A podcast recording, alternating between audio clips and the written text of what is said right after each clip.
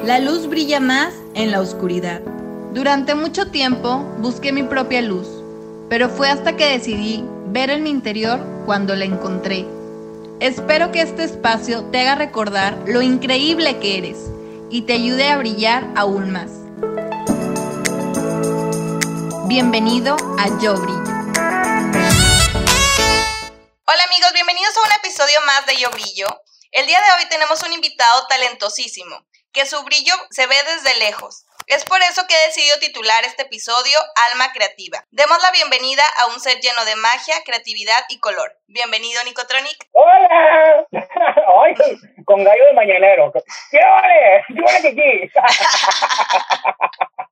Para todos los que no, hayan, no se habían despertado, buenos días. Y para los que están escuchando esto en la noche, el radio que salió. Es de muy temprano. Es muy importante. ¿Cómo estás? Muy bien, ¿y tú? Estoy muy emocionada de tenerte aquí. Yo estoy bien contento porque tenía muchísimo de no escucharte y verte, porque ahorita nos estamos viendo. Así es. Pero está padre, porque siempre que nos vemos suceden cosas tremendas. O sea, no es como de que toparnos en el súper de que, ah, hola Carla, ¿cómo estás? Ah, bien. No, somos muy intensos los dos. Entonces, imagínense que chocan dos estrellas y se hace, pero la fusión nuclear de la creatividad y la diversión. Es muy bonito. Por eso me gusta, me gusta verte y escucharte ahorita. A mí también, dos Géminis que se fusionan y entonces un caos sucede. Sí, porque cuando me preguntan a mí, yo siempre respondo. Cuando me dicen, ¿qué signo eres? Yo digo, somos Géminis. Todos somos Géminis. Ya, para que, para que se asusten. para, que, para, para que me tengan miedo. ¿No te pasa de que, ay, pero es que son doble cara? A mí siempre me pasa eso de que, Claro, doble cara. digo, y ahorita estás hablando con el asesino, les digo. Amo. Oye, Nico, te platicaba que quería que el episodio tratara de tu historia, que los que nos escuchan pudieran conocerte un poco más.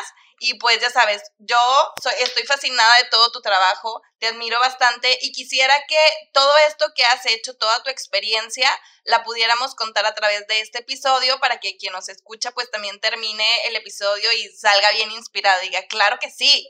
No, hombre, la van a poner en pausa y se van a ir corriendo y ya van a regresar, vas a hacer. Nada más quiero saber si tiene que durar una hora o dos horas porque no vamos a acabar. Aquí no te preocupes.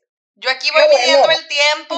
Yo aquí te digo si avanzamos, si vamos, si nos apuramos, si vamos más lento. Tú no te preocupes por eso. Tú, tú, tú, tú, yo puedo omitir historias importantes, no te preocupes. Bueno, eso es lo importante. La primera pregunta es, ¿cómo eras de niño? Pues chiquito. Ah, no te creas. Era muy cabezón. La verdad es que tenía la cabeza muy grande y eso como que siempre me enfocaba en muchas cosas. Este, como que el hecho de que siempre me estuvieran diciendo, ay, qué niño tan cabezón, este, como que era una parte que le ponía yo mucha atención en mi infancia. Entonces, los sombreros o lo que, los accesorios en la cabeza era algo que siempre tenía yo muy presente. Y cuando era niño, yo en la escuela, este, una vez tuvimos un concurso, una vez fueron, un día estaba aburrido en la escuela, este, yo me acuerdo perfectamente, estaba pasando un muy mal día en, la- en el kinder, y yo tenía tal vez cuatro o cinco años, no recuerdo bien, este, y un, y un día, precisamente ese que estaba yo así como en la calle de la tristeza, nos dicen que tenemos que salir a darle honores a la bandera. Salimos y eran mentiras. De repente salieron el grupo de los payasos que se llamaban los VIP Ok. y era como una sorpresa para nosotros. Entonces de repente salieron los VIP y yo que yo, ¡ah, los VIP! Y repartieron eh, unos globitos, ahí me dieron uno, de esos chiquititos que se batallan demasiado para inflar Sí, sí, sí. y era amarillo. Cuando me lo reparten, la verdad es que no me repartieron tres, y éramos demasiados niños ahí en la Miguel F. Martínez, en el Kinder, aquí en Monterrey, porque soy de Monterrey. Regio. Si no me habían escuchado el acentote, señor regio. Entonces me dan unos globos de esos y yo la verdad me sentí muy afortunado porque dije, ya me dieron un globo.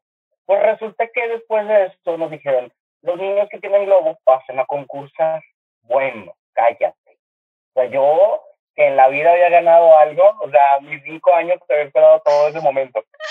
Entonces paso a concursar y de repente sale el, el conejo Quick, Ok. que nunca había, o sea, una botarga grandota de conejo quick. Y el concurso se trataba de que teníamos que brincar. Y yo, pero por favor, esto lo gano porque lo gano. Entonces, este, nos ponen a brincar a los tres niños y había una niña eh, grande y, yo, yo, yo dije, no, pues me va a ganar porque está grande. Entonces la niña empezó, y la niña dejó de brincar. ¿Dejó de brincar? Sí, sí, dejó de brincar. Y porque quiso dejar de brincar. Y yo, ¡ah! ¡Tonta! Y yo seguía brincando. Entonces estaba otro niño más chiquito que yo, este, también brincando. Y el niño no sé por qué empezó a llorar. Yo no le metí el pie, la verdad. Ah, no, no, no empezó a llorar. Y de repente me dice que yo soy el ganador. Yo me sentí fuera de órbita, yo sentí que estaba todo muy extraño en ese momento, pero me dieron mi premio y el premio fue este, unas tijeras, una, un, un, un, kit de como este, okay. que venía dentro un, ah, perdón, los que no están es como una lapicera y ahí venían este... Um, Sacapuntas, lápiz, tijera. Todo eso. Ah, pues mira, aquí lo tengo todavía, yo creo. Aquí están las tijeras. No, eran unas tijeritas de forma de conejo quick. El asunto fue que cuando yo regresé a mi casa en la noche, este, yo, yo ya, yo, ya no, yo ya no era Nico. Yo era mi conejo. O sea, me enloquecí. Yo para todo, yo llegué brincando a la casa, yo, mamá, es que te tengo que contar. y agarré, agarré unas cartulinas y me puse, corté una banda y me la puse en la frente y con la engrapadora que venía ahí, me hice unas orejas y le grapé las orejas así de, de, de conejo, como cuando ponen orejas de burro. Sí, sí, claro. Me puse unas orejas de conejo. Entonces, al día siguiente, yo tenía muchos problemas con mis compañeros en el, en el transporte escolar. Y yo, yo era un mar de lágrimas. O sea, yo era una, dramatización porque yo me cuenta que ponía un pie en el...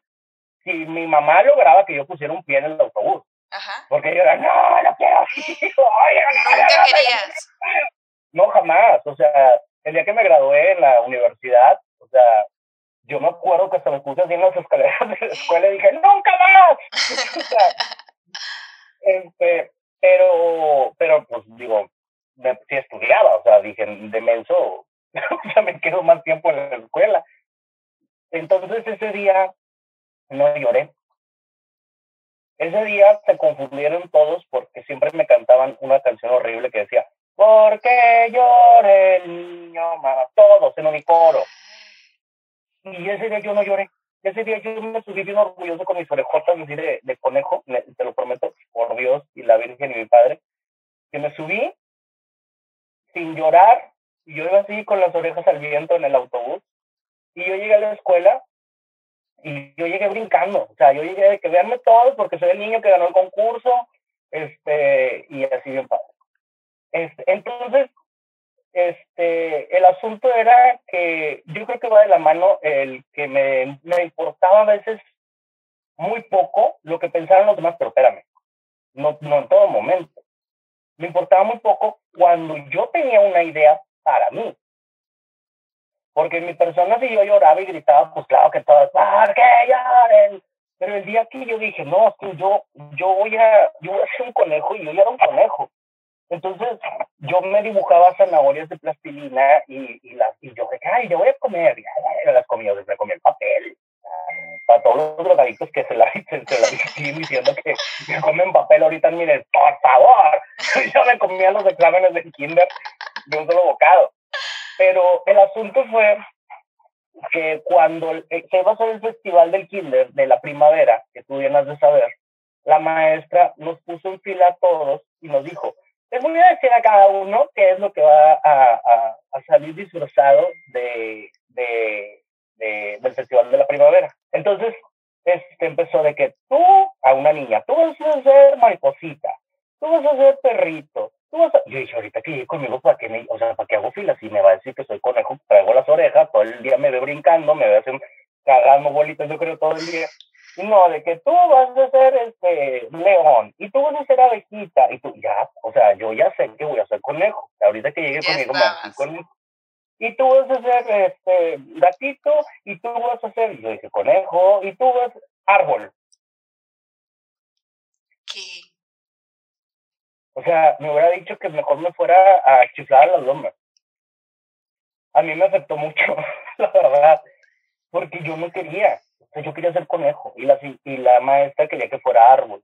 Y ella muy, de una manera que no se me olvida, yo estaba chiquito, tenía, te digo, cuatro o cinco años, dijo, y el que no quiera salir, dígale a sus papás eh, que vengan a hablar conmigo. Fue la primera vez que yo hablé con mi papá. Sea, mi papá, se cuenta que llegaba de, de, del, del trabajo y se salía este, a tomarse una cervecita aquí en la, de la banqueta cuando, cuando antes todavía se podía, Ok. en los ochentas. Y yo salí y le dije, "¿Y ¿sabes qué, papá? Ah, es que no tener una plática de hombre a hombre. ah". Pero le dije, no quiero salir en el festival. Y no me preguntó por qué no. La papá no me preguntó. Yo le dije, no quiero salir. Y mi papá dijo, ¿no quieres salir? No, no quiero salir. Al día siguiente yo estaba en la escuela, estaba recortando al lado de la niña grandota que, que perdió el concurso.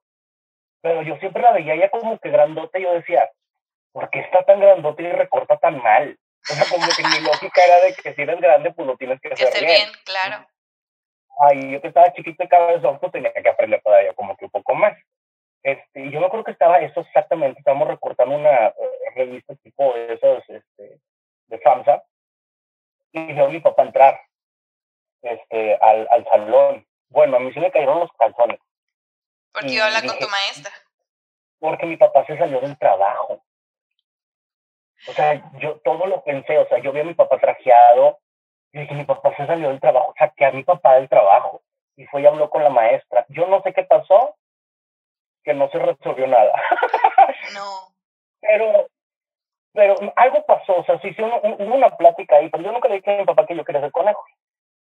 Pues se llegó el día del festival, y vámonos, que mi mamá, pero mira, me hizo hacer cuenta que unos pantalones acampanados cafés con unas hojas, ya con unos pompones, y acá era una cosa, o sea, yo era una Espectacular, claro.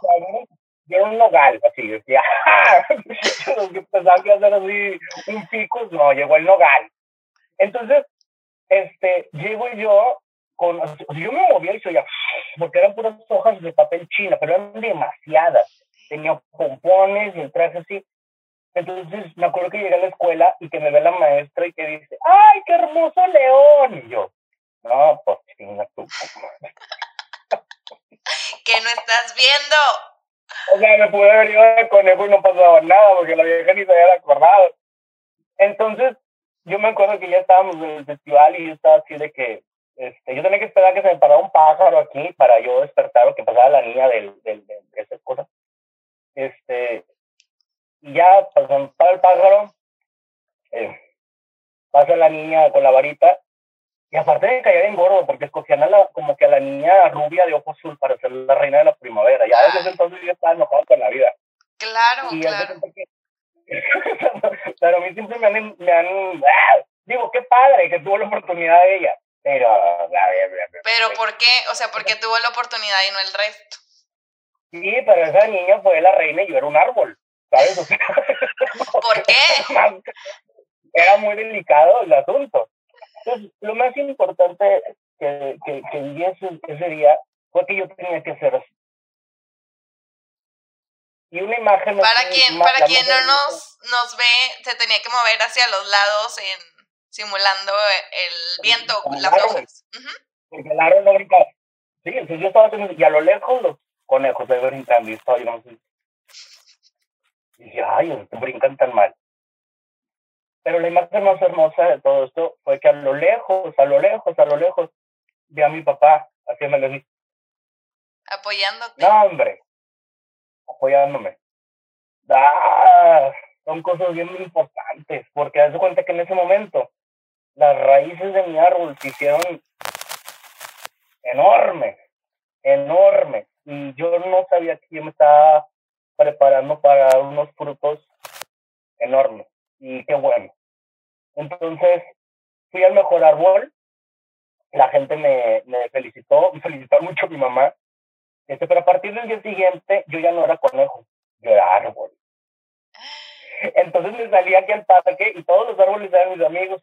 O sea, era un árbol que era mi papá, otro árbol que era mi mamá, un árbol que era así como que los árboles pandilleros, y yo era un árbol que yo me dormía arriba de... Sí, era una cosa espantosa. Y entonces, este, yo me iba a todos los árboles y en el en Cadereyta, acá en Nuevo León, mi papá tiene un ranchito. Y en ese ranchito hay pues más árboles. Entonces, imagínate, para mí era una cosa de que ¡ah! Toda la sociedad árbol. Sí, de que yo, árboles, ah, llegue, llegado su líder. entonces, este, hay un, no sé si conozcas, hay un árbol que se llama níspero, que da unos frutitos este, como duraznos chiquititos amarillos. Entonces, ese árbol lo tienen en el centro de, yo creo que es así el, el, el, grosor del, del, tronco. Ok. Y es un árbol alto de, de rama delgada. Entonces, yo me subí a ese árbol con un caballo de esos que se hacen, no sé cómo se les llama, esos de juguete donde se suben los bebés. Ajá, donde te metes. Eso, un caballo de esos que te metes. Entonces, yo me subo con ese caballo a, al árbol porque yo tenía una manía de, de chavito de dejar cosas en los árboles, que yo creo que se me quedó por eso. Pero aquí, en toda la cuadra de la casa, siempre había de que te subías al árbol y había una bolsa con colores mías. Te subías, sí, te subías a otro árbol y había libretas, te subías a otro árbol y había plastilina. O sea, era algo que yo hacía. Siempre. Entonces, siempre, pero ahorita ya no. Ah, ahorita vas a un árbol y ahí hay dinero. Déjame voy. Ahí dejo las cosas, mi loción la tengo bien loca. Entonces, me subí a ese árbol con el juguete. Y yo no sé si te acuerdas de, de Chabelo del Tacataca. No. No te vas a acordar porque de repente ya en la punta del árbol, ¡ash! ¡Taca, taca, taca, taca, taca, taca, taca, taca, taca, ¡pum! que caigo al piso. No. Yo no me acuerdo. Lo que cuentan es de que estaba yo desmayado en un charco de sangre grandísimo. Llega papá, no me encuentra la herida, entonces agarra mi traje y me lo rompe para encontrarme de dónde estaba yo sangrando, porque yo todo era sangre. Me rompieron todo el traje y mi papá agarró una manguera y me, me bañaron en agua helada para encontrarme las heridas. Las heridas, bueno, tengo una aquí en la frente, tengo una aquí atrás, tengo una, tengo una aquí larga de aquí hasta acá. Ok, en, el, en la mano, en la muñeca. Sí. Y yo dije, ay, no me van a romper el traje, te la tenía todo acá. Pero a partir de ese día ya no, ya no pude ser árbol, ya no, no tenía, no tenía traje. Pero el asunto con todo esto es de que siempre he sido coleccionista de historias. Me gustan mucho las emociones, me gusta mucho coleccionar este, vivencias, me gusta mucho trabajar sobre lo que siento y me gusta mucho tres cosas. Imaginar, crear y compartirlo. Esas tres cosas siempre han sido la clave de mí. Porque si lo puedes imaginar, no lo dejes aquí adentro, en tu cabeza. Ahí se va a quedar. La gente nunca va a conocer un Van Gogh, una Frida Kahlo, una este, Evita Perón, un Salvador Dalí, un quien tú quieras, quien tú quieras. Activistas, humanistas, feministas, quien tú quieras. Estas ganas de, de, de, de, explotar y decir, estas son mis ideas, esta es mi valentía, esta es mi historia, este es mi llanto, este es mi dolor. Todo eso, hay mucha gente que se queda aquí encerrado y se quedan llorando en un baño encerrados toda la vida. Hay que ser valientes para hacerlo primero, sacarlo de aquí, porque hay gente que vive con miedo y no se atreven a, a, a escribir, porque hay grandes poetas, hay gente que no se atreve a, exclamarlo y hay grandes cantantes. Hay gente que no se atreve a dar un paso y hay grandes bailarines. Hay gente que no se atreve a extender la mano y hay grandes líderes. Entonces, es bien importante que cultivemos a los niños de lejos bailando. No, hombre, eso te va a hacer poderoso. Y si no puedes niño, lo puedes hacer de grande. O sea, el, tal vez es a veces está más fácil, pero el miedo a veces es más grande. Pero es, muy importante que primero lo, lo, lo, imagines. El segundo paso es crearlo. Que eso sí está bien, bien padre porque tienes que prepararte, tienes que estudiar. Y si no es necesario estudiar, bueno, practica. Comete tus errores, hazlo tú mismo, desvélate, haz trabajo, no importa que a veces no tengas material, porque a veces que a mí me dicen, no, es que necesito una computadora para hacer cosas padres. Pues, güey, o sea, yo lo hago en servilletas y con lodo, neta. Sí, sí, claro. Yo no, tenía, yo, no tenía dinero para este, comprar plastilina y hacer figuras de plastilina, las hacía con lodo. Wow. Pero yo no me detenía, o sea, yo en mi cabeza no había así un algo de que no, es que no tengo, porque ya en mi casa dice que no hay dinero. No, a mí me valía. Y, o sea, o agarraba hojas secas y hacía figuras con las hojas secas en el árbol. No sé si te acuerdas del programa Art Attack, que había una, cámara con donde hacen figuras, bueno, yo hacía mucho eso. antes de que saliera Art Attack, este, yo cuando yo salí Art Attack, yo, ay. Me pirateó la idea. Maldito, seguramente le chismeó un árbol. Pero el crear, a veces, te puede afectar un poco con la gente que está alrededor, porque los que están alrededor tuyo y empiezan a ver que tú ya estás haciendo algo y ellos no, o, o, tal vez ellos ya lo hicieron y lo estás haciendo mejor que ellos, o tal vez ya lo estás haciendo y estás sintiendo la competencia, el problema a veces son los que están alrededor tuyo, más los que te aman, o los que tú amas, mejor dicho, los que tú amas, porque a mí me pasa mucho que yo estoy haciendo algo y mis amigos que no están muy relacionados a mi mundo mágico de colores y fantasía, me dicen, ¿qué estás haciendo? Es que estoy haciendo esto, estoy haciendo... No, ya son las 12, vámonos a la fiesta, vámonos al desmadre. Pero yo quiero seguir haciendo mis cosas. Y ellos son los que no creen al principio. Y, y como son mis amigos, y yo los amo, a veces renuncio una noche a lo que realmente quiero hacer por andar en el desmadre y, y restarle importancia. A veces me gustaría que ellos fueran los primeros, mi familia que fueran los primeros, mis amigos que fueran los primeros, de decirme, lo estás haciendo bien. Y a veces no esperarlo de un desconocido, que también está padre esperarlo de, de una persona que no conoces porque te está buscando, está buscando las mismas eh, actividades que tú. Es bien importante creer en ti mismo, creer tremendamente en ti, eso está bien difícil, porque estás, es como cuando, eh, no sé, te un ejemplo bien tonto, o sea, eres una gallina y ya pusiste el huevo y hay que protegerlo, porque hay depredadores que no te van a dejar que nazca el pollito. Y si tú no crees en eso, pues lo vas a dejar que se muera. Entonces, todos esos sueños que tú materializas, tienes que trabajarlos, tienes que cuidarlos, tienes que prepararte para que nazca el pollito para que la tercera etapa de imaginar crearlo es compartirlo. Porque de nada te sirve que seas un escultor bien fregón si tu escultura se queda en el taller para toda tu vida. Y nunca vas a descubrir si eres un Miguel Ángel. Imagínate que Miguel Ángel las cosas que hacía las hubiera dejado en su taller y nunca las hubiera compartido. Bueno, pues no estaría en los libros de historia, ¿sabes? O no, no, o no estaría inspirando a otras personas. O sea, yo vi el trabajo de Miguel Ángel y a mí me encanta. O sea, el, el concepto de, de, saturación en las pinturas es una cosa que digo, ¡ah, qué padre! No le falta nada, estamos, estamos, estamos bien amontonados. Pero sí creo mucho en eso, en que al momento de compartirlo, ya no es problema tuyo. Ya cuando lo hiciste, ya cuando lo imaginaste, ya cuando lo creaste, ya cuando lo compartiste, ya se va solito en el barco. ¿Por qué? Porque van a llegar los haters, van a llegar los que te aman, van a llegar los que estaban buscándote toda la vida, porque hay gente que dice, ¿cómo yo quisiera aprender a, a, hacer este, un tiburón de plastilina? Y no saben, y no se atreven, y lo tienen aquí adentro, y el tiburón de plastilina está aquí adentro, o ni siquiera saben que querían hacer un tiburón de plastilina, pero tienen las ganas. Eso todavía está más acá abajo.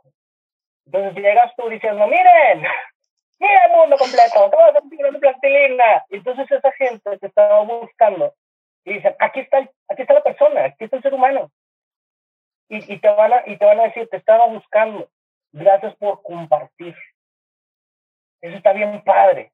Y, y eso te va a inspirar a ti a decir, la emoción de otras personas me está creando otra emoción que va a subir, la vas a imaginar, la vas a crear y la vas a compartir, porque empiezan los retos.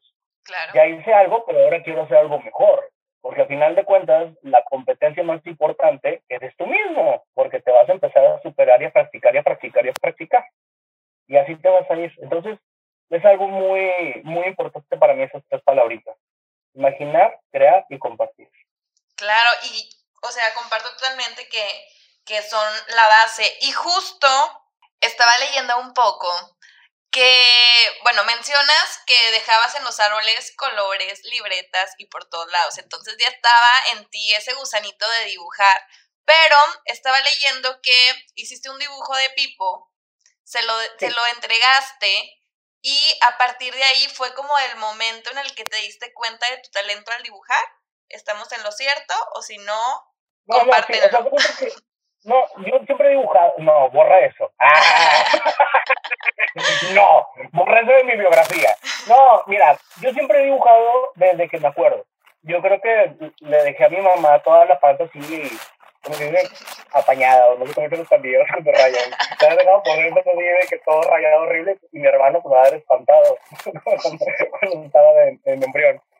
Este, pero yo creo que toda la vida he tenido esa, esa inquietud de, dibujar, de plasmar, de hacer. Si no, pregúntale aquí a las paredes de mi casa. O sea, yo era muralista, pandillero nato de, chiquito. Yo agarraba las crayolas y...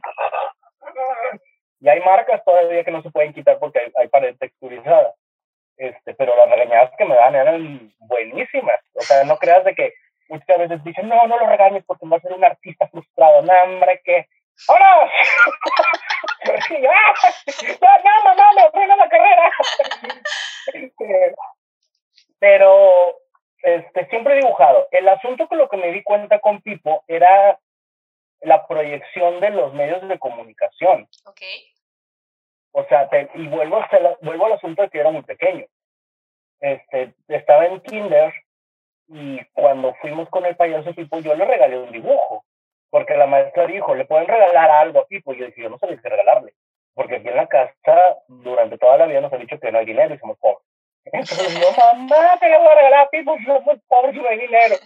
Entonces, eh, una tía muy querida que se llama Eva, mi tía Eva, hermana de mamá, este, me dijo, dale algo que nadie más le vaya a poder regalar.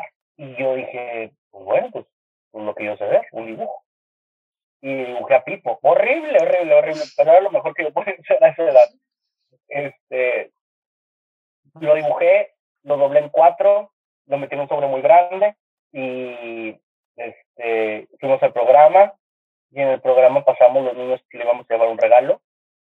Este, como en la vida y todo, los niños pues me empujaron hasta atrás para pasar ellos primero y ahí estaba de bruto el niño chiquito cabezón. yo dejé de me regalo a Pipo. Y al final, pues ya dijo Pipo muchas gracias a todos. Y yo dije, no. Yo me acuerdo que dije, no vas a volver a, a, estar aquí. O sea, no vas a volver a estar enfrente de él. Hazlo. Y fui y ya se estaba despidiendo el programa. Todo esto está en YouTube. ¡Ay, qué emoción! Sí, o sea, se llama Nico Pipo. O sea, Nico Pipo ahí sale. El, todo lo que les estoy contando es real. Este, me regresé ya cuando le estaba despidiendo el programa con el sobre. Me ve, me toma, me regresa con él y abre el sobre y dice, esto no es un dibujo, es una fotografía que me hizo mi amigo. Bueno, yo hace cuenta que yo ya estaba, sonríe ahora, porque ya no está todo listo. Dije, que mi amigo Pipo. mi compa Pipo. Sí, no, hombre, mi, mi Pipi, ah, Pipi, ay, mi amigo Pipi, ya, ya, yo viendo acá. Pero el asunto fue que cuando yo regresé a mi casa, fue una cosa, una locura. O sea, los medios de comunicación a mí ya me estaban gritando, ven con nosotros. Cuando yo llegué a mi casa, eh, me hablaban mis tías, me pasaban a mis primos, que todos me habían visto en la tele con el dibujo. Los, los amigos de la, de la, de la cuadra este, me pedían que los dibujara. Llegué a la escuela y haz cuenta que era de que, dibújame, dibújame, dibújame, dibújame. Y yo, claro. Claro que no, no lo dibujaba. Este, pero es que siempre me ha gustado dibujar lo que yo quiero, no lo que la demás gente me pide. Pero eso siempre ha sido toda la vida. O sea, es como que más, soy más seguidora a, a mis inquietudes y como son muchas cosas, pues a veces cuenta que me causa el conflicto a veces de hacer cosas que no quiero hacer. Yo creo que eso nos pasa mucho a los que somos así medio rebeldones. Y, y pues sí, dibujaba una que otras tres personas, no crees que no, o sea, no, no es nada tan cerrado en la vida cuenta de, del, del trancazo que tenían los medios. Y en ese momento yo quería trabajar en la televisión. O sea, yo quería trabajar en la televisión. O sea, yo dije, quiero trabajar en la televisión y voy a trabajar en la televisión. Entonces me quedé pensando, no, hombre, si dibujaba muchísima gente. Como que me, me, vino a la mente. O sea, sí es que sí me pedían muchos dibujos, pero había gente que nada más se los pedía por pedir. O sea, no era así como que algo que querían. Yo creo que nomás veían al otro que decía y el otro se acercaba. Pero había gente que yo quería mucho en la escuela y aquí con mis amigos y claro que los dibujaba. Había un, aquí un, un vecino que se llamaba, que le decíamos Pepe Toronjas. Entonces, claro, ¿cómo, cómo me iba yo a resistir? o sea, ¿sabes? O sea, con unas tarbujotas y así. Este, bien, que era muy chistoso. Entonces, este, ya con eso yo sabía que yo quería dibujar, pero aparte de eso quería proyectar. Y vuelvo a lo mismo, crear y compartir. Claro. O sea, los medios para mí era una cosa tremenda. Y era ahí como que mi inquietud de practicar, porque si yo sabía que había una meta, pues tenía que prepararme. Y todos los días, así como la gente bosteza o come o hace algo, todos los días yo hago al menos un dibujo. Todos los días. No es algo de lo que no puedo escapar. O sea, donde, donde veas, voltees o, o me aquí hay un papel, aquí hay un dibujo. O sea, aquí, donde sea. O sea siempre, siempre, siempre hay este, algo a lo que yo siempre me, me, me he preparado. Y a pesar de que he alcanzado algunas metas, no dejo de hacerlo porque sé que no ha terminado y sé que me tengo que preparar. Al día que, al día que llegue un proyecto muy grande, pues yo ya voy a estar preparado. Si dejo de practicar, llega esa oportunidad y yo no estoy preparado, no lo voy a poder hacer. Entonces es, es importante el dale, dale, dale, dale, dale, dale, dale. Así sea como los maratones, que hay gente que, le, que necesita preparar para, para correr, así hay gente que, que canta ópera, pues se necesitan poner a practicar. Y tú escuchas, eh, este, a veces en un disco de un artista favorito, la, el primer disco y el último y la voz, es algo muy, muy diferente. ¿Por qué? Porque nunca dejó de, de, de practicar. Entonces, hay que, hay, que, hay que practicar. Sí, es algo muy importante el, el, el practicar. Totalmente, totalmente. Y acá, mamá, fíjate que hay, hay una zona en mi casa en la que yo no puedo escapar y mi mamá tiene una pastelería. Entonces, haz de cuenta que en el 2008, por ahí, 2007, 2008, no me acuerdo, este, yo dibujé a mi abuelito en un pastel. Y bueno, cállate, o sea, fue la locura. Todo el mundo quería este, ser dibujado en un pastel. Y yo dije, ¡ay, qué ha hecho! que hace noche y día haciendo pasteles de caricaturas, pero eso a mí me sirvió mucho para poder practicar y, y enderezar mi, mi, técnica. Entonces, había, había, yo creo que cuando tú decretas algo al universo, no creo, lo digo, cuando tú decretas algo al universo, el universo dice, ah, ok, a ver, vamos a ver cómo se portó, como Santa Claus. Sí. Vamos a ver cómo se portó. Ah, ok, regó el arbolito, muy bien, me ayudó al universo. Este, alguien tenía hambre y él compartió su comida, muy bien, ayudó al universo. Este, alguien puso un negocio y él fue y, y compró y no pidió fiado, estás ayudando al universo. Este, este día decidió irse caminando a su trabajo para no contaminar, ayudó al universo. Yo creo mucho en eso, tremendamente, porque lo vivo. O sea, no soy así de que, oh, una nueva religión, yo no, no, no, o sea, desde siempre yo lo he vivido. Yo sé cómo funciona, yo sé cómo funciona si, si riegas un, una planta, te va a regalar frutos. Claro. Y el universo te dice, aquí está, muchas gracias, te doy mis frutos por haberlo hecho. Al ser constantes, tienes pues práctica, y la práctica dicen hace el maestro. Digo, todavía no soy lo que yo quiero ser, todavía no soy el maestro que, que dicen cuando dices la práctica hace, hace al, al maestro. Porque sé que el camino todavía me cuelga, o sea, es mucho lo, a donde yo quiero llegar. Este, pero sigo practicando, sigo, sigo siendo eh, muy aventado para decir, sí, sí lo quiero hacer, o sea, sí me voy a aventar a, a, a ciertos proyectos. Entonces, este, se requiere también de, pues como te digo, de mucha destreza y valentía, porque a veces que yo como que reacciono cuando estoy a medio proyecto así pesado, de, puede ser de un pastel o de los proyectos que hago ahora trabajando audiovisualmente, a medio proyecto a veces abro los ojos y tengo un dragón de siete cabezas enfrente de mí y digo, ¿en qué momento estoy aquí? O sea, ¿en qué momento estoy enfrente de este dragón y con la espada en la mano digo, bueno, pues hasta las últimas consecuencias, a darle, o sea, vamos a terminar el proyecto, pero es que hay momentos me dices, ¿en qué momento me metí en tanto? No te das cuenta, o sea, te vas metiendo te vas metiendo te vas metiendo a, al grado de que no mides, no te das cuenta. A veces cuando lo haces de corazón, no te das cuenta, o sea, no te das cuenta, simplemente decretar al, al, al punto en que estábamos ahorita, era de que yo una vez me acuerdo perfectamente, estaba en esa ventana, era en el año 2007 creo, y yo dije ya, o sea, dije ya, o sea, así, lo dije a la ventana, dije ya, por favor, quiero vivir del dibujo, o sea, quiero vivir de la caricatura, pero lo grité, o sea, me nació decirlo. Ajá. No, no, no te estoy diciendo así de convencerte de algo, de que no, es que tienes que pensarlo y decretarlo, y no, me, me, me, me, ah, me Salió de me metió el adentro. aire, sí, me, se me metió el aire y, y el, el aire dijo, este aire es para decirlo, órale. Y lo dije. Y en ese momento, este, me, me salgo a, hacer ejercicio, me, me gusta caminar, me salí a caminar, era de noche, y me topé en unas ensaladas a un amigo y me dice, oye, ¿cómo has estado? Hace mucho que no te veo, necesito hablar contigo, hay un proyecto de caricatura. Pero en ese momento, hace cuenta que pum, todo se alineó. Hay un proyecto de caricaturas de, del payaso Pipo, que van a sacar animado, y, y de ese- después estar en el proyecto, le dije, Pipo, o sea, yo hablo código y pinche. O sea, o sea, por por favor. favor. No, peluca, peluca, nariz, zapatos, pipí, papá. O sea, sonríe ahora.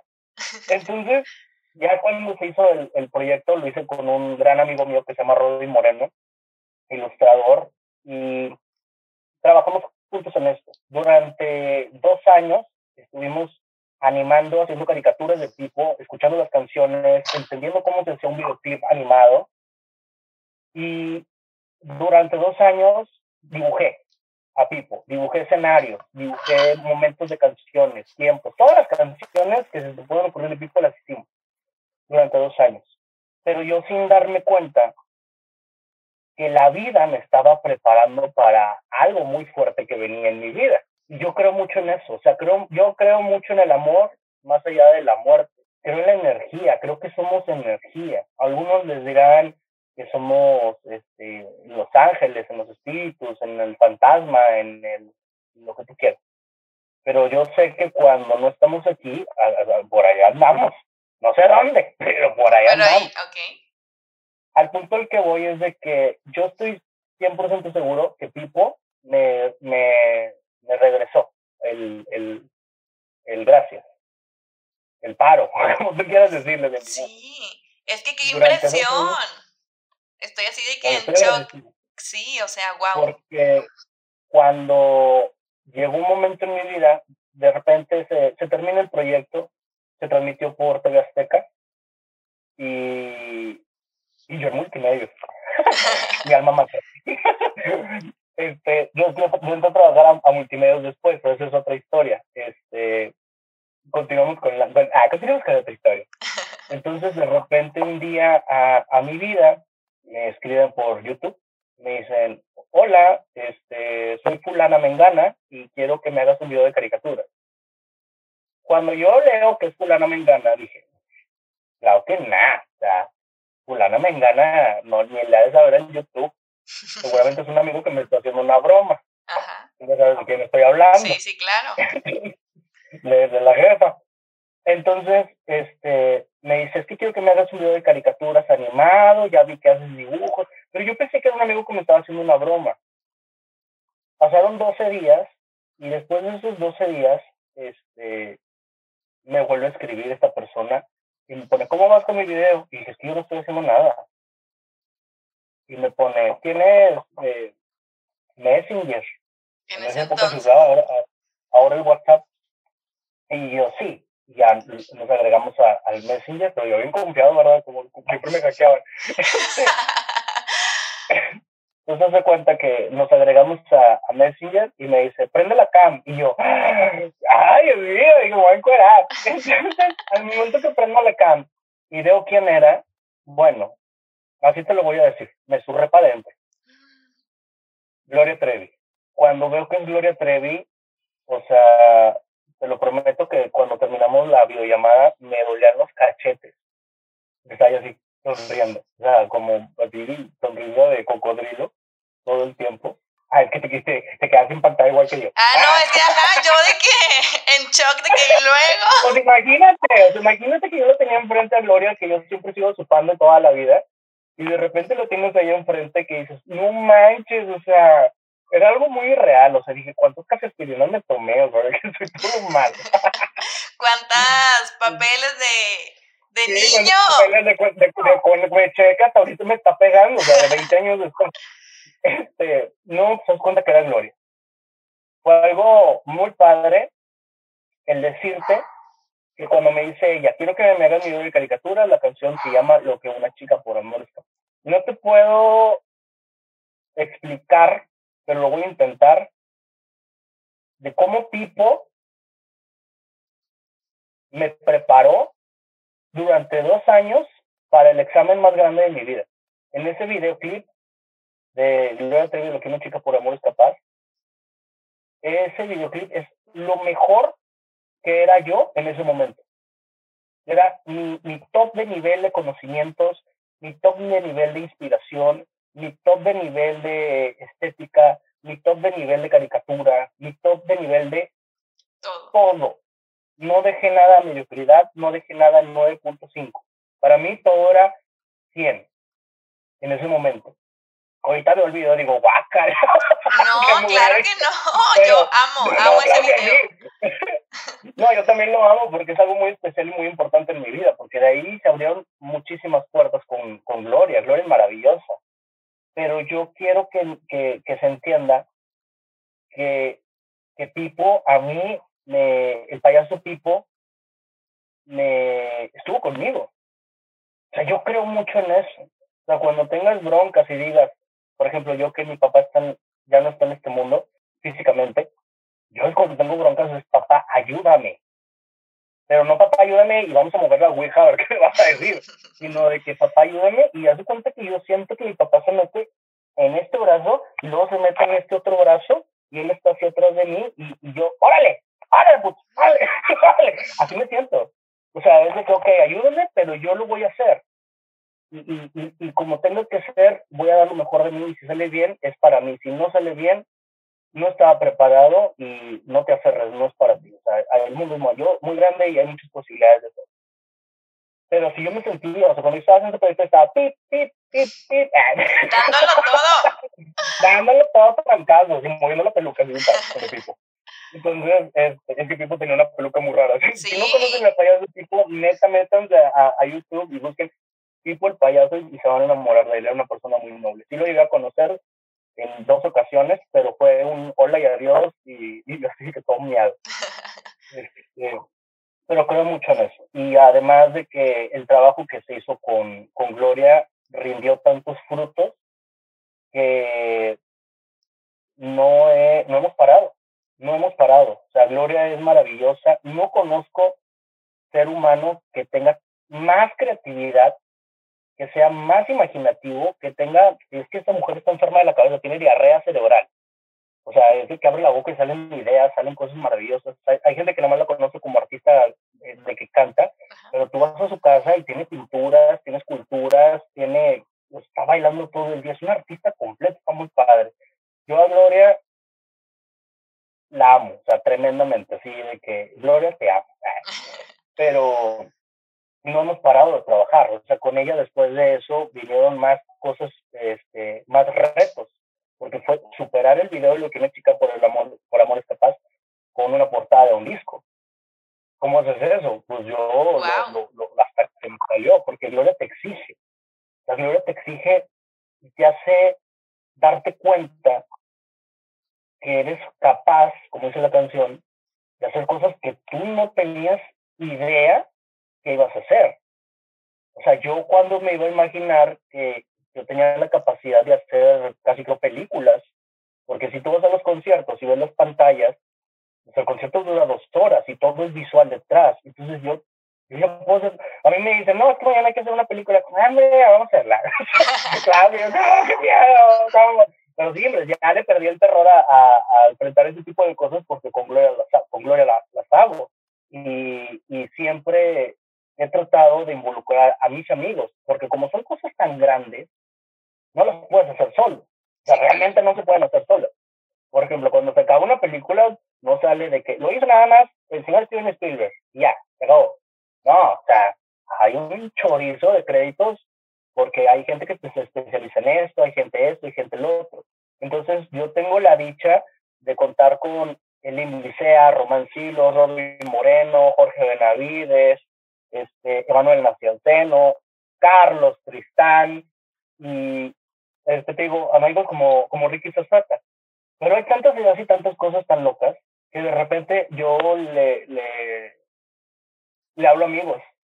Este, hay una, tengo, tengo una, este, ¿cómo se dice? Una historia muy peculiar.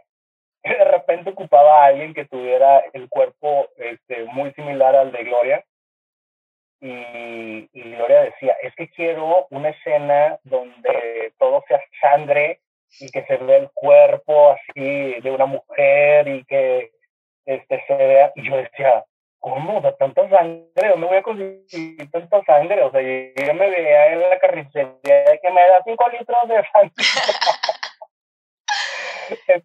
me, me, lancé a la, a la, a, a una tienda de disfraces aquí en Monterrey que se llama Caperucita que deberían de patrocinar este podcast, por favor. por favor. Compré todos los sobrecitos de sangre que tenían y, y estaba bien loco porque pues ni siquiera era Halloween. Entonces el de la tienda así como que, como que quería preguntar y usted no pregunte, yo digo con mis colmillos, no pregunte. Entonces, este, cualquier escenario es bueno. Lo que he aprendido a trabajar con Gloria es de que no requieres de un presupuesto de 5 millones de dólares para grabar. O sea, con tu celular, con una lámpara y con lo que tengas, si hay talento, se logra. No lo demás. Se logra. Pues resulta que le hablé a una amiga muy querida que se llama Carla. y Carlita vino aquí a la casa. A este, encuerarse. vino a encuerarse. Es que yo no quería decir eso porque, bueno, yo no sé si, si, llega con el novio que estaba ahí, pero pues, a mí me da muchísimo cuenta porque aquí, este, porque aquí la encueramos. Este, ah, perdón. Muy valiente porque estábamos a 16 grados. Menos, menos, porque era inicio de año, era como enero. Bueno, no me acuerdo si eran 6 grados o 16, yo me acuerdo que era un 6, pero 26 no eran. yo tenía un frío del demonio, teníamos aquí el, la calefacción prendida del, del, cuarto porque se grabó aquí. Este, Carla temblando como Chihuahua, pero en ningún momento te quejaste. En ningún momento dijiste pío, en ningún momento nada. Este, haz de cuenta que la, la escena era de que estaba Carla dándonos la espalda y de repente la canción, creo que era el recuento de los, daños, este, de repente empezaba a gotear eh, sangre poquita a poquita al lado que ya era la vida de Carrie. Era una cosa así tremenda y terminaba con unas alas de fuego. Todo muy profesionalmente, este, yo lo digo profesionalmente porque nunca me quejaste. Yo, yo que me estaba quejando y estaba, digo, ay, qué, qué, qué, y me acuerdo un chaquetón así de Winnie Pooh. Este, pero todo muy bien. Aparte aquí estaba este, el novio, no sé si sigan con ese novio, no sé. No, ya no, pero saludos. No, no, no, no. Entonces, este, no, él estaba viviendo este, a, su mujer ahí triunfando. Triunfando. Triunfando y, y este, acá nosotros estábamos llenándole de aceite, de sangre y, y al final pues ya pasamos aquí a, a la regadera. Estuvo tan fuerte lo que hicimos que lo prohibieron. O sea, creo que salió nada más en dos conciertos y la gente espantada y se empezaron a quejar que estaba muy fuerte eso, que sangre, que, que cuerpo, que eso, que el otro y pues como es un show familiar, pues sí como que tuvieron que, que bajarle. Pero sí, sí logramos cautivar a unos 30 mil personas. Si fueron dos conciertos, y 30 mil se fueron espantadísimas. Pero qué padre, o sea, no nos quedamos con las ganas. aparte está padre eso porque cuando no se muestra tanto algo que ya ha pasado antes, que, que está muy fuerte, lo volvemos a trabajar después y en un futuro sale. O sea, nada aquí se queda enlazado, absolutamente nada. Entonces, a, a, lo que te digo es de que cuando son proyectos tan grandes como el nombre de Gloria, digo, yo no puedo hacer las cosas solo. Le hablo a mis amigos, le, le hablo a mis cómplices y, y, tanto a modelos como tú, Carla, que te agradezco muchísimo eso que hicimos, al contrario, a, ti por la invitación. Yo encantada de encuerarme y llenarme de sangre. Arriba de una nota. Ah, Mientras no me caiga. No, yo te pienso. Entonces, no, le hablamos al maldito. ¿Te acuerdas cómo la agarrabas y la cargabas? ¿Puedes volver a hacerlo? Entonces, este, te digo, se requiere de, de, de, mucha gente para hacer cosas grandes. O sea, no se pueden hacer solo. Aunque sea dos personas o tres, este, yo siempre estoy invitando y yo siempre eh, he entendido que el crédito es algo muy, el reconocimiento más que el crédito, porque el crédito se como un nombre impreso y ya. Sí el crédito y el reconocimiento. O sea, es decir, yo no lo hice solo, me ayudaron esas personas, todos los que te acabo de mencionar, Consuelo Barraza, Elsa Cuellar, o gente que siempre ha estado conmigo. Selene Ibarra, que últimamente ha estado tremenda ella con sus niños, ayudándome haciendo voces en off de personajes animados. Este, ella es, ella es, maravillosa. Areli Telles, no se diga, es una, es una cosa este, interminable. Y Marcela de la Garza, digo la dejé hasta el final porque quería decirlo bien bonito. Marcelita de la Garza, que la amo y la adoro. Siempre estamos ahí haciendo ideas muy extrañas, triunfando siempre sobre el mundo de la, de la fantasía. Pero te digo, cuando es algo muy grande, no, no, se pueden hacer solo las cosas. O sea, se requiere de, un gran equipo. Yo siempre me rodeo de los mejores. O sea, aquí no hay cabida para el mediocre, aquí no hay cabida para el, ay, está muy pesado el proyecto, ay, qué hueva, ay, nos vamos a tardar mucho. Ahora, ahora, ahora, cuando tengas ganas, si quieres vuelves, nosotros recuerdas que vamos a estar, pero ahorita necesitamos estar los, los que tenemos ganas de triunfar y que de aguantar. Claro. Porque sí, bien padre los proyectos y todo, pero a veces que estoy aquí a las 5 de la mañana enojado porque me pidieron un cambio muy grande, este, molesto porque el render del procesador de la computadora está muy lento y lo quieren para allá, llorando porque ya no aguanto, o sea, porque tengo multimedios, tengo Gloria y otros sorpresas que ahorita vamos a platicar. Entonces de repente se te junta todo y tienes que cumplir con todos porque todos son importantes. Entonces de repente hay un punto en donde explota. Y es válido, es válido enojarte, es válido llorarle porque desahogas y limpias mucho. Este, pero el resultado final y la gratificación y, y, y la gente emocionada que te escriban y te digan gracias por formar parte de esos proyectos, gente que tú no conoces, que al final ven tu crédito y te buscan. Y mis amigos a veces me dicen, oye, me están, los fans de Gloria me están escribiendo, vale, tú sabes si les respondes o no, o sea, dale, ahí está, ahí están los resultados, o sea, la gente le gusta tanto que te busca. Claro, no faltamos haters, eso es un saludo, vayan a su casa. este, pero al final de cuentas esto es lo padre, no vamos a tener a todos contentos. Hay una frase que dice, Dios es Dios, y aún así nadie lo quiere, no, aún así no todos lo quieren, perdón. Así es. Este, entonces, qué difícil. Entonces, yo me, yo me enfoco en que yo estar contento con lo que estoy haciendo, entender que es mi máximo esfuerzo en ese momento, que es lo mejor que sé hacer, y que a mi clienta o mi jefa o, o, o, o la chica loca del pelo eh, le guste y si le gusta a ella, cállense todos. O sea, porque ella es la jefa. Y eso está muy, muy padre. Así es. Después de esto, bueno, a la par de lo que pasaba de Gloria Trevi, retomándonos a aquellos años, ¿ya tenías tu trabajo este, en algún medio de comunicación o todavía no? ¿Qué pasó lo de Pipo? ¿Pasó lo de una, chi una chica por amor es capaz? Y después, ¿ya estabas en alguna televisora? ¿Todavía no? ¿O cuál fue el siguiente paso después del video? Yo fui a Multimedios a pedir trabajo ocho veces.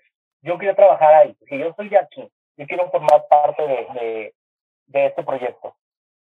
Y cuando yo iba a pedir trabajo a Multimedios, me decían que no, que no les interesaba, que, que, que, que, que no, que ya tenían un dibujante ahí. Y yo dije, no, es que no solamente es dibujos, es diseño gráfico.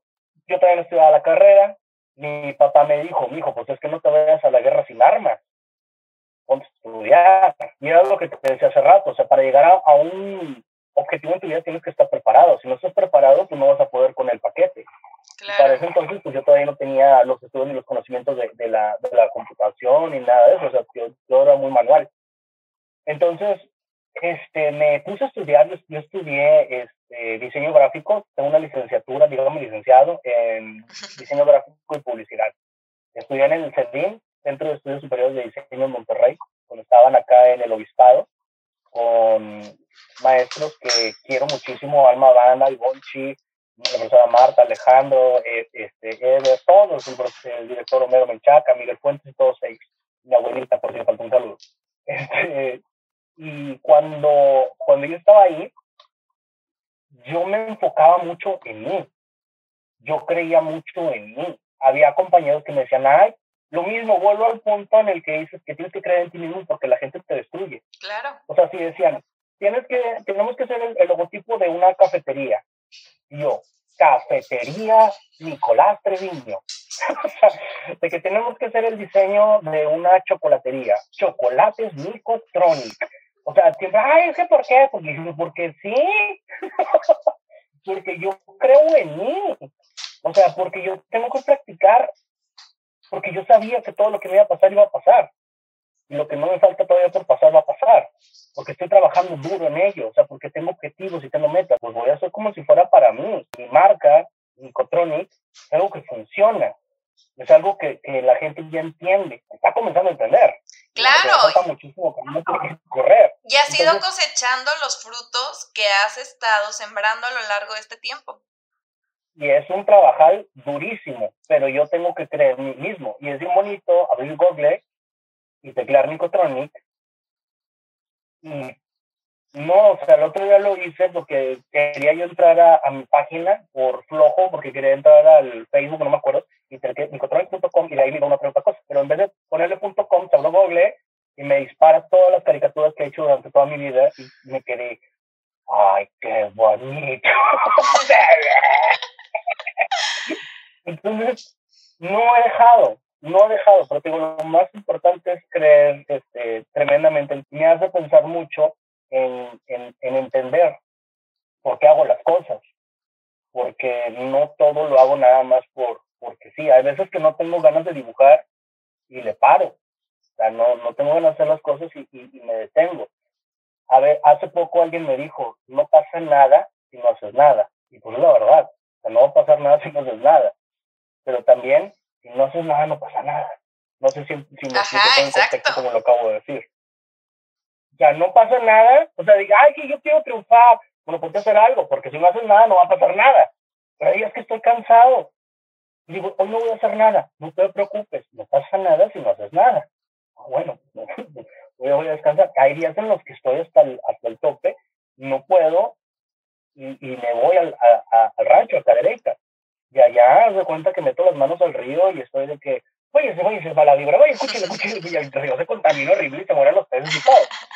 Este, pero no me aguanto las ganas y me pongo allá a, a, dibujar o me pongo a hacer cosas más tranquilos fuera. Allá no hay señal de, de, de celulares, entonces es, marav es maravilloso. Para mí no tener tecnología de pronto es una cosa, estoy rodeado, o sea, estoy hablando desde la, desde la computadora, estoy hablando de la computadora, tengo el, tengo el iPad aquí, tengo el iPhone aquí, tengo a su hijo aquí. Ay, mamá, te quiero mucho. Entonces, pues, estoy rodeado de todo eso, pero pues porque es mi trabajo y tengo que entenderlo. Pero sí, de repente es muy sano respirar. Es un tren que no trae frenos. Entonces, de repente, en vez de pasar por tanto paisaje de trabajo, pues, por paisajes de rancho. Entonces, ahí es donde me gusta estar. Entre más huele caca de caballo, soy feliz. ¿Hay alguna vez que no has creído en ti? ¿Qué dudas de ti? Este, mm, no, o sea, te digo, me ha pasado cuando te digo que de repente, o sea, sí pasa, o sea, dije que no, porque no me rindo. Okay. Pero sí me pasa a mitad de camino. A veces estoy dibujando y digo, ay, ya, ya, ni se parece, ni me está saliendo, ya mejor este, hago la, espérame, van que van a venir por un pastel en un segundo. no es para que pidan pasteles también. Digo, no es por estar aprovechando tus espacios, pero 83, 40, 75, 21, pastelería Silvia, hacemos sus pedidos a todos. Que están súper ricos. ¿Y qué están? O sea, mira, por ejemplo, este dibujo ayer lo hice. Ok. Este, según yo es Alfredo Palacios. Entonces yo dije, pues ay, más o menos. Y ya cuando lo empecé a hacer digital, yo decía, ay, como que no me salió, y ya lo quería dejar de hacer. Pero recuerda la frase de una amiga de Marcela de la Garza, que se llama María Barracuda, que dijo, hasta las últimas consecuencias. Órale, ya empezó, acábelo, mijito. Y lo terminé yo Alfredo Palacios este, en la casa lo conocía porque teníamos un libro de él que decía Secretos de belleza de Alfredo Palacios. Entonces, mamá siempre hablaba de él cuando hacía programas de radio. Y con Gloria en, uno, en un concierto tuve la oportunidad de, de, conocerlo. Y claro que yo lo vi, como si fuera el príncipe Carlos, él y que yo, señor Palacios, ah, yo, su gran fan, que no sé qué, que nos tomamos una foto y es súper amable. este, entonces quise dibujarlo ayer precisamente y me pasó eso, o sea, de que un punto en donde dije, ay, ya, o sea, no me, no me va a salir, pero lo terminé y lo subí a, mis redes compartiéndolo ahí con la gente que lo conoce. Y fue muy bien recibido. Pero digo, hay veces que digo, ay, se me la carreta, pero termino, sea, termino. No es de que, no es de que no crea en mí y me rinda en un proyecto, porque no me acuerdo. O sea, no te estoy diciendo que no, yo soy bien valiente. No, no me acuerdo. O sea, no me acuerdo de haberme rajado este, en, en, en, en un proyecto. O sea, me he tardado. pero, lo, pero lo entrego. O sea, yo me acuerdo mucho el video del hijo de, el hijo de Gloria, este Angelito Ángel Gabriel. Este, me pidieron un videoclip a principios de enero. Lo querían todo animado. Ya, ¿cómo me tardé? ¿Cómo me tardé? No salía y no me salía y no me salía y no me salía. Y te lo prometo que yo pensaba por mi mente, no, ya, o sea, ya, que se brinquen otra cosa, ya no voy a hacer eso. Pero se hizo. Y lo que no pude hacer en cinco meses, lo hice en diez días. ¡Wow! Ya se acaba de enterar por qué me tardé tanto. Pero, pero sí, o sea, lo que no hice en seis meses, lo, hice en, en diez días. Y me salió, me salió padre, a mí me gustó mucho me gustó mucho. Pero siento yo sinceramente que si lo hubiera hecho en enero, no me hubiera salido igual como lo hice ahora, cuando, cuando se lo entregué, en junio, creo. Claro, y es parte de, del proceso y la creatividad que tú manejas. Y ya para empezar a cerrar, porque ya sé que estás ocupado, que ya empiezan a, a llegar tus pendientes, este, tengo unas preguntitas que hacerte. ¿Cuál es tu proyecto favorito y cuál es tu proyecto más importante? Ah, mi proyecto favorito es el de, este, te voy a decir, sí, los tengo, sí, los tengo, sí tengo las dos respuestas. Este, además tengo que decir cuál es el favorito y el importante porque los dos son igual de padres. Este, mi proyecto favorito siempre va a ser las pantallas de, de, de Gloria, la portada de los hijos de Gloria. Todo el, proyecto, mejor dicho, Diosa de la Noche, que es lo último que acabo de hacer con, con Gloria, que se acaba de entregar todo, visualmente es mi favorito.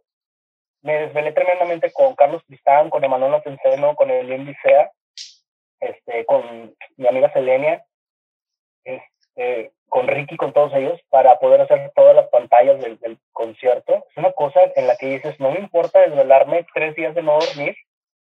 Me dolían los ojos, yo me acuerdo, Tristán estaba tirado acá, yo estaba tirado ya de que había de que vamos a dormir unos 10 minutos, sí, 10 minutos.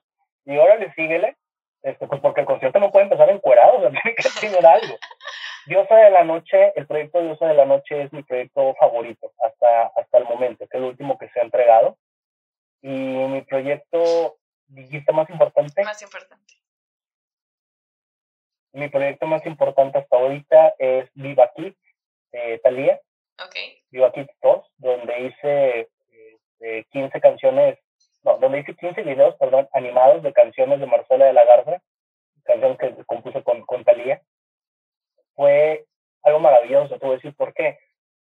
Porque Talía me da la oportunidad, cuando eh, tengo la oportunidad de trabajar con ella, y le, demuestro la capacidad de, de, la fuerza que tengo para poder hacer las cosas y la confianza que me tengo que ganar de ella a través de, de del trabajo este, me dio los resultados para poder este, hacer que ella confiara en mí y me dijera, oye, ¿sabes qué?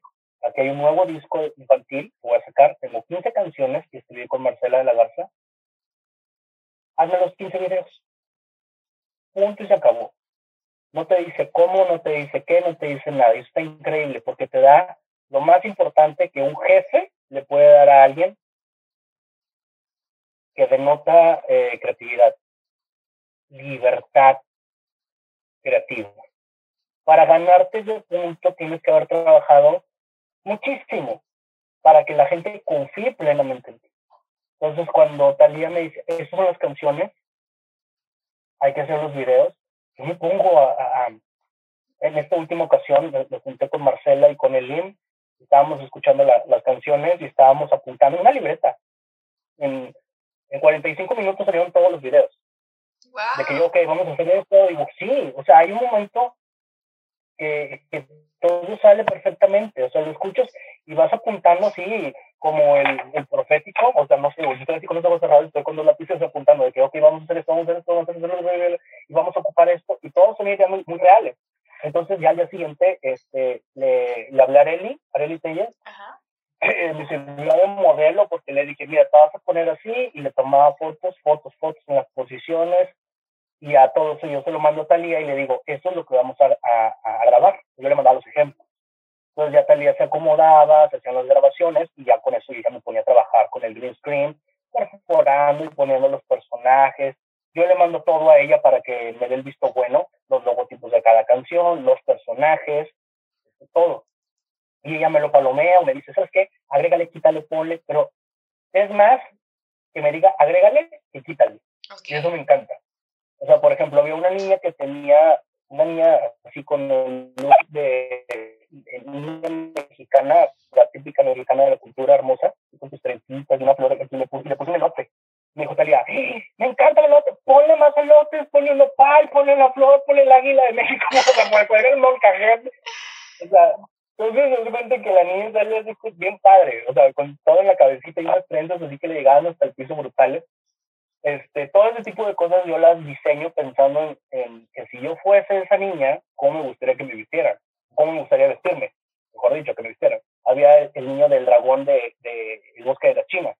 Entonces hago el niño, yo me imagino que si yo fuese niño chino, ¿cómo me gustaría vestirme? Entonces me, acuerdo que le dibujé una cabeza de dragón como sombrero al niño porque yo tengo esa fascinación por ponerme cosas en la cabeza. Igual que la niña mexicana, o que tenía cosas en la cabeza. Eso de tener cosas en la cabeza es algo como que me, me un sello muy peculiar en mí. Y ahí participan todos. Había un niño que me hacía mucho bullying en la primaria, que se llamaba, se llama Iván, ya lo maté el este, se llama Iván. Este, y en la canción hay una que tiene una canción que se llama Es un pedo en esa canción metió a ese niño que a mí me hacía bullying, es él, o sea, todos participan. Entonces, es un proyecto importante porque al igual que los maravillosos proyectos de Gloria, es el reto máximo, es aplicar todos mis conocimientos. Me gusta muchísimo la caricatura. Viene un proyecto fregoncísimo con Gloria, viene un proyecto, pero tremendamente enorme, este, que Gloria lo ha mencionado en ocasiones tremendas, que se llama Revilander. Y yo estoy enamorado de este proyecto. Este, sé que viene a, a, conmemorar, ahora sí, lo más importante y mi proyecto favorito, a, conjuntar en uno, yo sé que va a ser Trevilanders, pero te digo, Gloria tiene una imaginación tan grande que la gente no se enterada que, que hace historias, que crea este, novelas y cosas de, de multiuniverso, superhéroes, personajes, villanos, o sea, si escuchas sus canciones, muchas de esas historias ahí ahí está. Mí me tiene muy contento eso, o sea, que no para. Digo, esto es una fábrica de, de ideas que, que, no se detiene, pero lo más importante es que tengo que creer en mí, que mis jefes o mis, o, mis divas creen en ti, o sea, creen en mí y yo creo en ella. O sea, creemos firmemente, no hago las cosas de hueva de que, ay, ahora me va a pedir esto, no se puede. O sea, no se puede hacer algo con hueva, algo tan apasionado y tan grande no, no entras en esos proyectos, no cabes. Necesitas estar enamorado de, de, de las ganas de crear. Así es. Nico, pues muchísimas gracias. De verdad estoy encantada con este episodio. Ya nos hicimos larguísimo el, el, tiempo, pero ya sé que tienes mil cosas más que hacer, pero te agradezco bastante que nos hayas compartido tus vivencias, tu experiencia. Estoy segura que a quien nos escucha le va a servir bastante. Claro que sí. Y a todos los niños y a todas las personas, a todo el adolescente, no tengas miedo. Mírame a mí, escúchame a mí, búscame, encuéntrame, ahí voy a estar. O sea, veme, soy tan humano como tú, soy tan miedoso como tú, soy tan valiente como tú. O sea, tenemos lo mismo, las mismas células, somos, vivimos en el mismo mundo. Yo no tengo palancas. Yo no tengo el tío que me ayudó a colocarme o a meterme en donde estoy. O sea, yo no me acuesto con nadie por tener a cambio de algo. Yo no me meto drogas, o sea, yo sí me caí de chiquito, pero yo solo. O sea, yo dije, ah, mi hermano está de largo, taca, taca, taca, taca. Tanto madrazo en la cabeza me dejó así. Pero nunca he dependido de nadie o de, o de algo para poder crear y ser quien quiero, quiero ser algún día. Eso para mí es muy importante. No tengas miedo. O sea, nunca tengas miedo. Si la gente se va a burlar de ti, ahí se van a quedar ellos. Y tú vas a seguir adelante. O sea, te lo digo yo porque yo lo he vivido y lo vivo y lo enfrento. Eso no se acaba. O sea, todavía hay gente que por el hecho de yo hacer un dibujo y compartirlo, me agreden. Pero mientras están despazando y se están comiendo esa carne que ahí les dejé hermosa, yo estoy haciendo otra cosa. Ni siquiera me estoy dando cuenta de todo lo que están haciendo. Yo ya estoy creando algo mejor. Y para mí eso es muy importante porque soy la luz, como otras luces que me han guiado a mí, en el mar. ¿Hace cuánto que estamos de noche? Tú estás perdido en el mar y de repente ves esa luz y dices, eso es lo que yo estoy buscando. Por eso es bien importante compartir. Si no compartes, nunca van a ver esa luz esas personas. Te quiero mucho, Carla. Yo también. Muchísimas gracias, Nico. Te mando un beso y un abrazo gigante. Bueno, te mando un beso. Platicamos pronto. Gracias por tu espacio. Este, y pues nada, que aquí estamos. Gracias por compartir con nosotros este episodio. No olvides que tu brillo se encuentra dentro de ti.